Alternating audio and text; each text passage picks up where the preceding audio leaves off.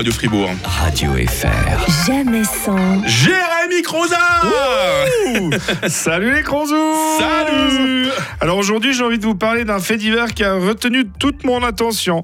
En Espagne, dans la ville de Fortuna, un homme a fait sa demande en mariage d'une manière, euh, comment dire, monstre bizarre. En effet, sa compagne se trouvait dans un bar avec des amis lors d'une fête de village. Tout à coup, un cercueil fermé est apparu et son Oh. compagnon en est sorti. Déguisé en Dark Vador, le tout accompagné par euh, la marche impériale de la saga Star Wars jouée par une fanfare. Camoulox, j'ai envie de dire. Non mais c'est bien de vouloir fournir un effort pour que ce soit un moment dont on se souvient. Mais là, ça va loin. Alors c'est clair que si tu fais ta demande en cachant la bague dans un cervelas que tu lui donnes pendant que vous êtes en train de regarder le téléjournal, c'est pas terrible non plus.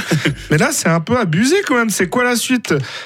Il y a un gars déguisé, il y a un gars déguisé hot dog qui va sauter d'un avion sans parachute pour atterrir dans un filet de pêche. Pendant ce temps-là, il y aura des unijambistes qui jongleront avec des ballons juste à côté. Il y aura des gens déguisés en ours qui font une ronde pendant que le cœur de l'armée rouge chante la chanson de René Latompe en faisant des claquettes à pieds nus sur des briques de verre.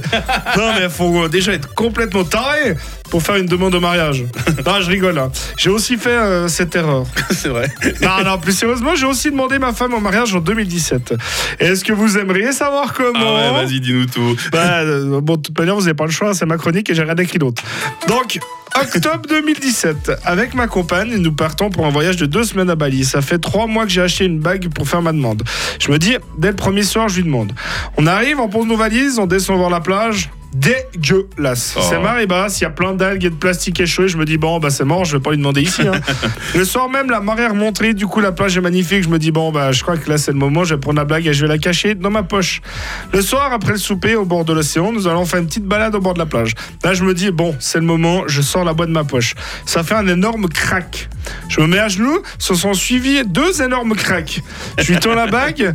Là, je me rends compte que le premier crack, c'était le bruit de la boîte que contenait la bague que j'ai pété en sortant de ma poche. Oh non. Le second crack, c'était mon genou en me baissant. Et le troisième crack, bah, c'était la couture de mon short en me baissant. Et vous savez pas quoi?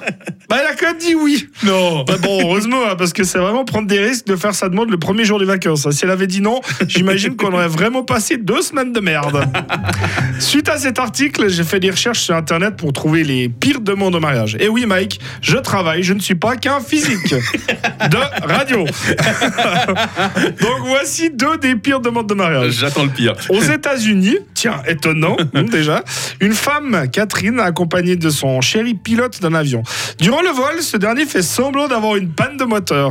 Immédiatement, la jeune femme panique et supplie son amoureux de trouver une solution.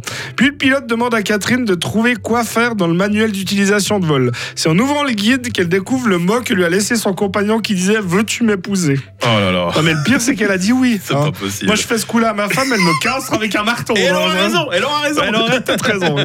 Une autre demande horrible, et cette fois-ci est venue de nos chers voisins, les Français.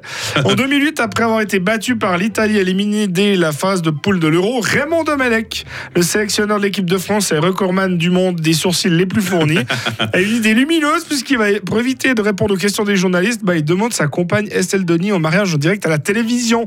Et la réponse a été négative. Oh là là. Alors je pense qu'il aurait préféré prendre un coup de boule de Zidane, ça lui aurait fait moins mal. hein. enfin bon, si je peux vous prodiguer un conseil, le jour où vous voulez faire votre demande au mariage, n'en faites pas trop. Bah dans tous les cas, vous avez une chance sur deux. Merci beaucoup. Jérémy Croza avec nous ce matin sur Radio Fribourg. Bonne journée, mon grand. Bonne journée. Jamais sans. Adrien Sco demain matin.